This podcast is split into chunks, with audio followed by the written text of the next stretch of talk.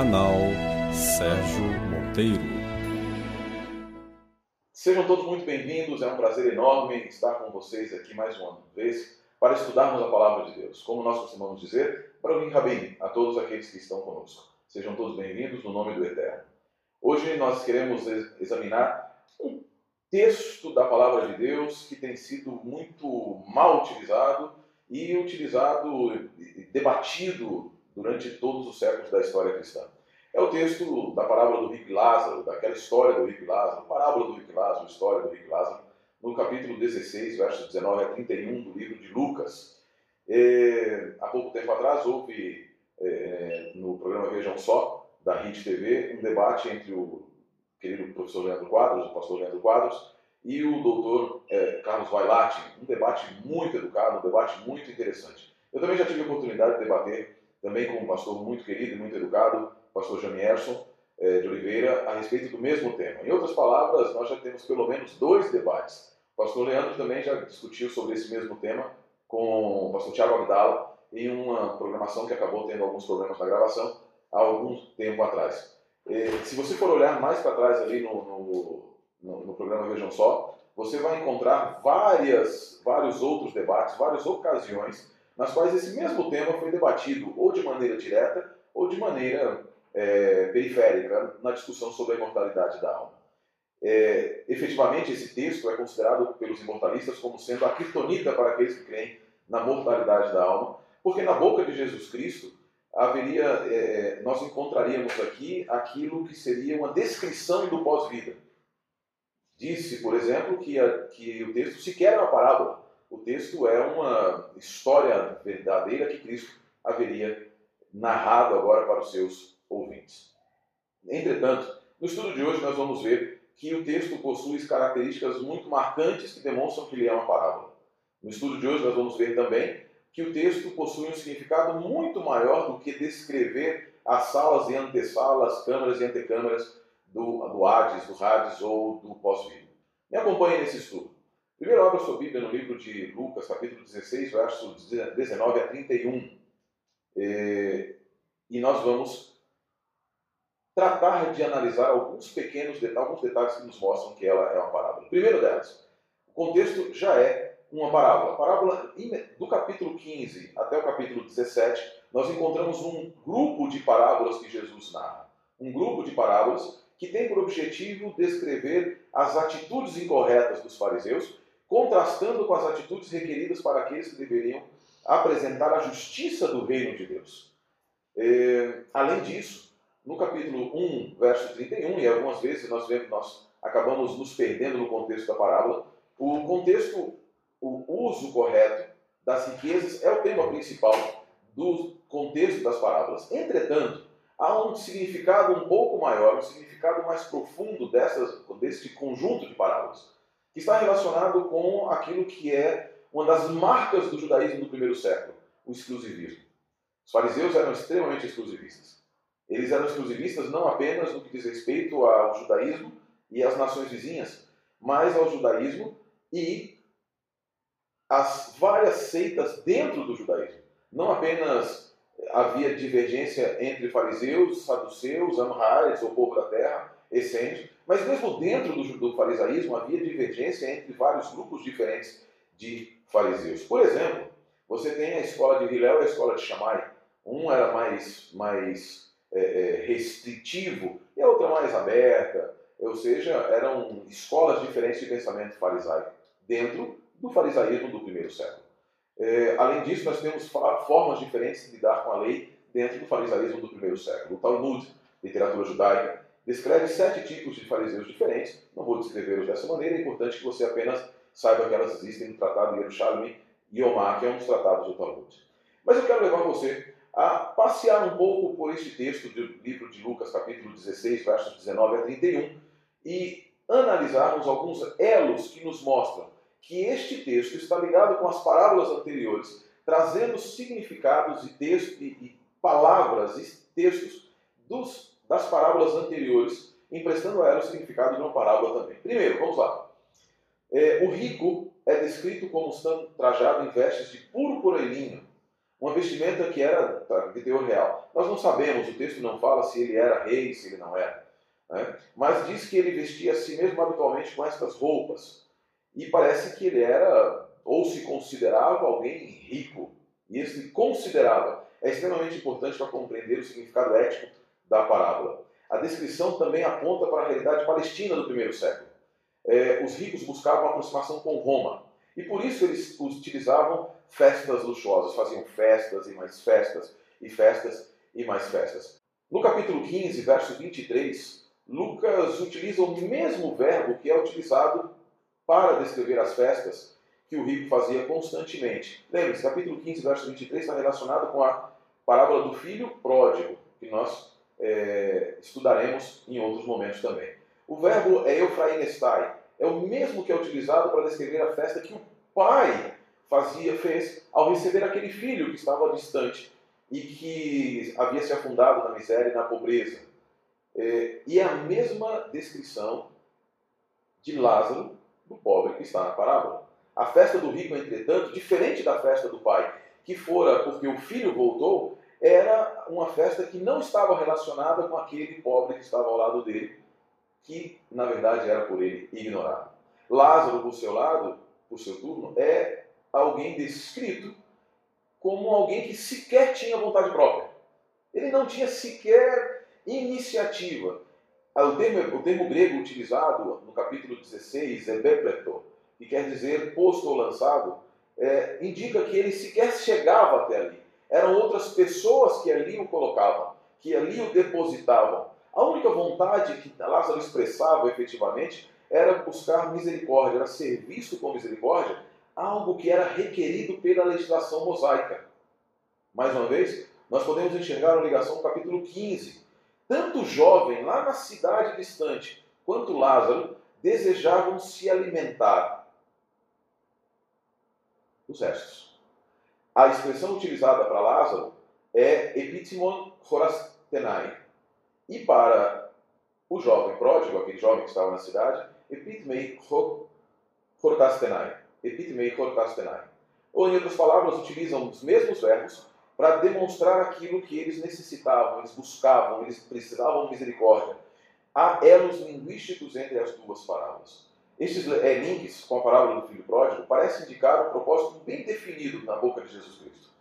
E nos auxiliam a entender a mensagem desta parábola. Primeiro ponto, são alguns pontos muito interessantes.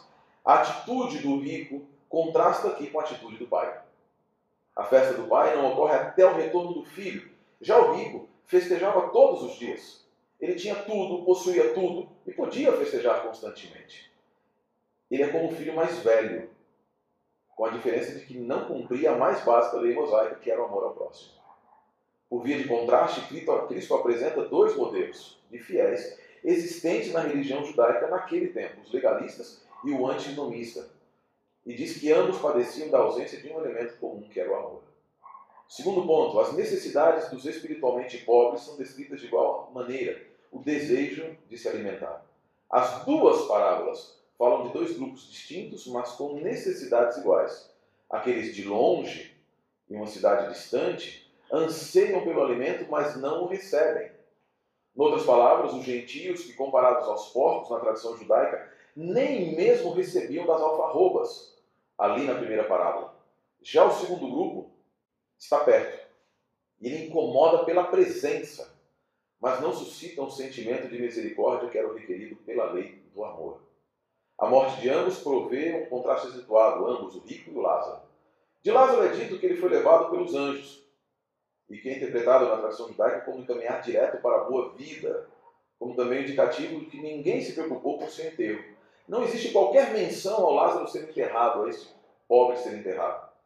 E o enterro, na tradição judaica, requeria uma quantidade de cerimônias, limpeza do corpo, requeria que houvesse o luto, demonstrações de luto, deveria haver o canto do Kadish, a música que demonstrava o reconhecimento da grandiosidade, da sabedoria de Deus, mas nada disso é falado a respeito de Lázaro. Ele apenas foi levado para o seio de Abraão.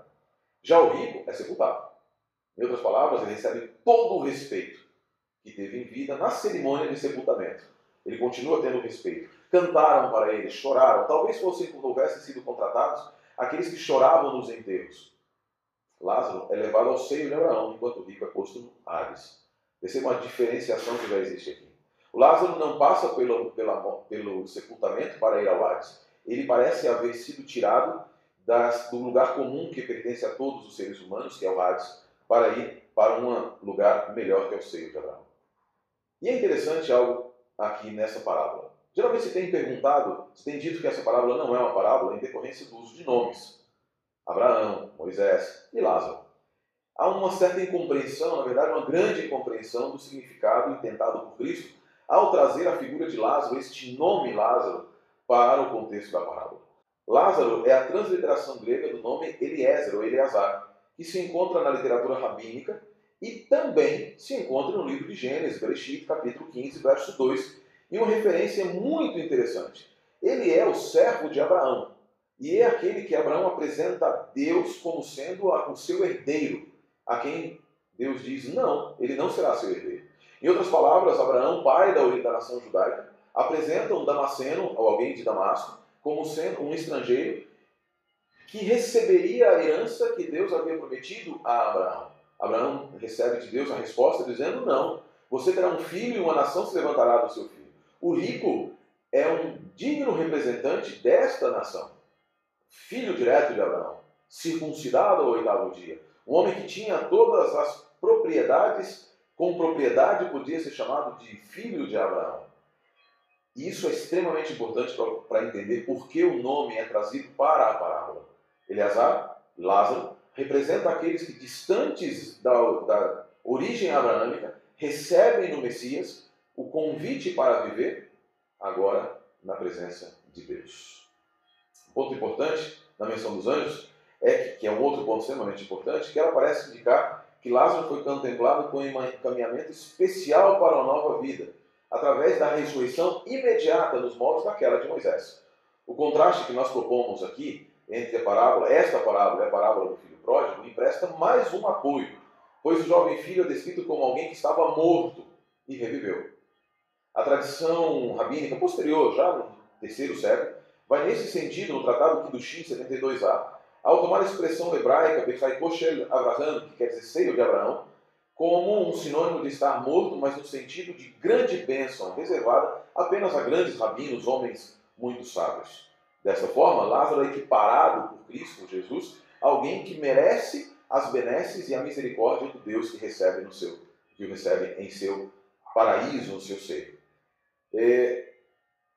Depois nós temos rico. Voltamos agora à figura do rico. O rico dialoga com Abraão, pedindo dele misericórdia. Abraão, Abraão, muito acertado o pedido, mas muito tardio. Ele não havia demonstrado misericórdia e não podia alegar desconhecimento. De fato, o diálogo se desenvolve todo sobre essa tônica, conhecimento. O rico demonstra conhecer Lázaro. Ele sabia. Ele não podia dizer que nunca havia visto Lázaro. Ele não podia alegar que não havia conhecido nem visto o seu sofrimento. Ao contrário, ele conhecia muito bem Lázaro. E isto Abraão fez com que ele se lembrasse. Lázaro sofrera em vida, sem ter tocado, ter sido tocado pela misericórdia daquele homem rico, diante de quem ele sempre esteve, esperando a misericórdia. O rico chama Abraão de pai, de forma a estabelecer uma proximidade com Abraão, da mesma forma que agora Lázaro tinha. Com isso, ele demonstra ser um judeu de fato e conhecer a história de Abraão como pai desta nação. Abraão o reconhece como filho, ele o chama filho, mas diz que não há como mudar a sua sorte, uma vez que havia um grande abismo entre ambos. A morte fecha as portas, estabelece um destino imutável.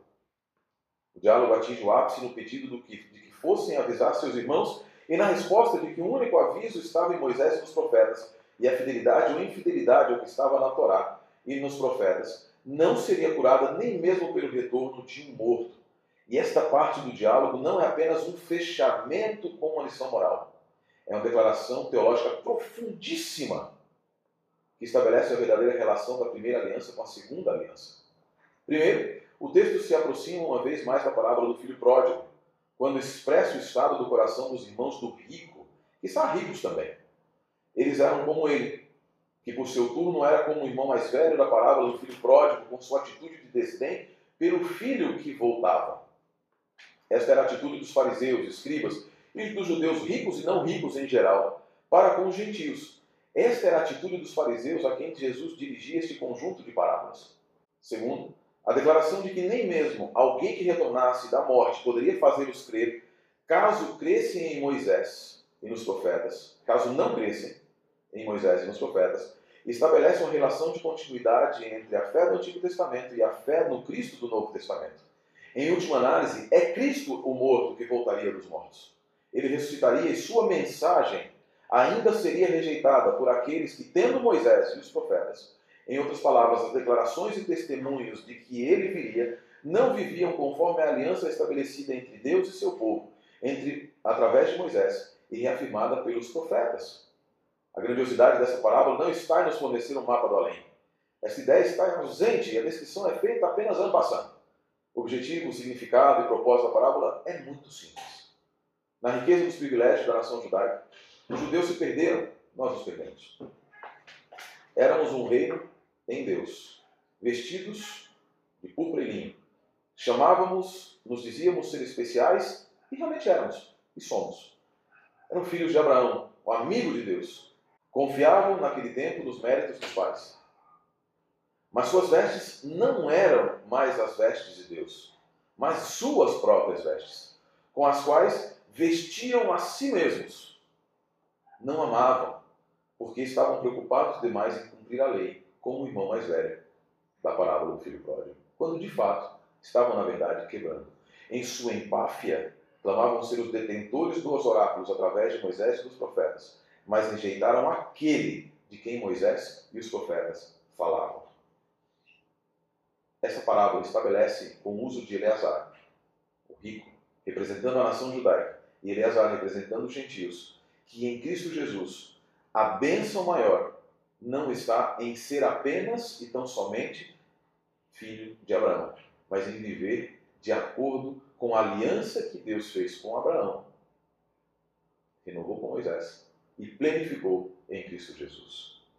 Não existe qualquer indicativo nessa parábola de continuidade no além, mas existe indicativo de descontinuidade para aqueles que, alegando serem ricos em decorrência das promessas que talvez tenham sido feitas e da sua condição de líderes religiosos, de homens religiosos, esqueçam-se do princípio básico da fé bíblica. Amar a Deus sobre todas as coisas e ao próximo como a ti mesmo. Que Deus abençoe e nós voltaremos em um próximo vídeo para estudarmos mais parábolas, para apresentarmos a verdade de Deus e fortalecer a nossa fé. Que o Eterno abençoe a todos vocês.